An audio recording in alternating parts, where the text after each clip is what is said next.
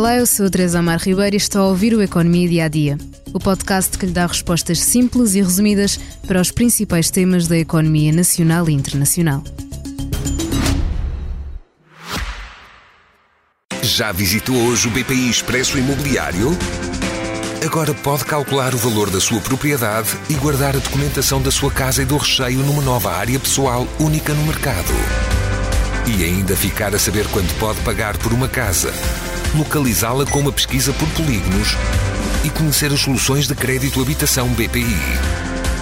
BPI Expresso Imobiliário.pt Quem compra e quem vende na mesma página.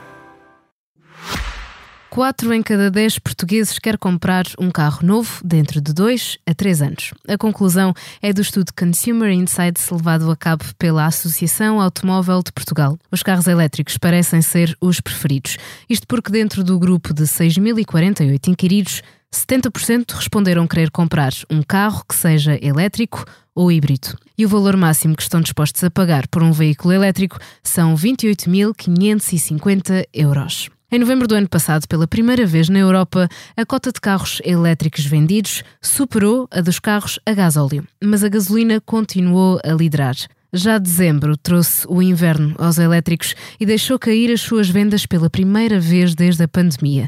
De todas as formas, a venda de carros elétricos no total de 2023 aumentou 37% em relação ao ano anterior. No mercado português, o crescimento homólogo das vendas de carros elétricos foi de 85,8%, um dos aumentos mais significativos de toda a União Europeia. E é com este dado que podemos voltar ao inquérito com que começamos o episódio. Os portugueses querem comprar carros novos, sobretudo elétricos, mas nem todos querem um carro novinho em folha. 5 em cada 10 pessoas querem uma viatura nova, 30% planeiam comprar uma seminova e 20% uma viatura usada. Em 2023, o crédito para a compra de carros usados bateu um recorde mesmo antes do ano acabar, no mês de novembro, segundo o Banco de Portugal. A venda de carros neste país tem mesmo vindo a subir. No ano passado, em 2023, o mercado automóvel cresceu 26,1%, mas ainda que esteja em crescendo, continua sem alcançar os números pré-pandemia. E é tudo o que tenho para si hoje, mas antes de me despedir, convido a ouvir, como habitual, o podcast Money Money Money sobre os ataques a navios no Mar Vermelho. Muitas empresas têm optado por rotas alternativas que implicam mais tempo e maiores custos. Os piratas vão fazer disparar a inflação? Obrigada por estar desse lado. Se tem questões ou dúvidas que gostaria de ver explicadas no Economia Dia a Dia, envie um e-mail para tearribeiros.express.empresa.pt. Voltamos amanhã com mais novidades económicas.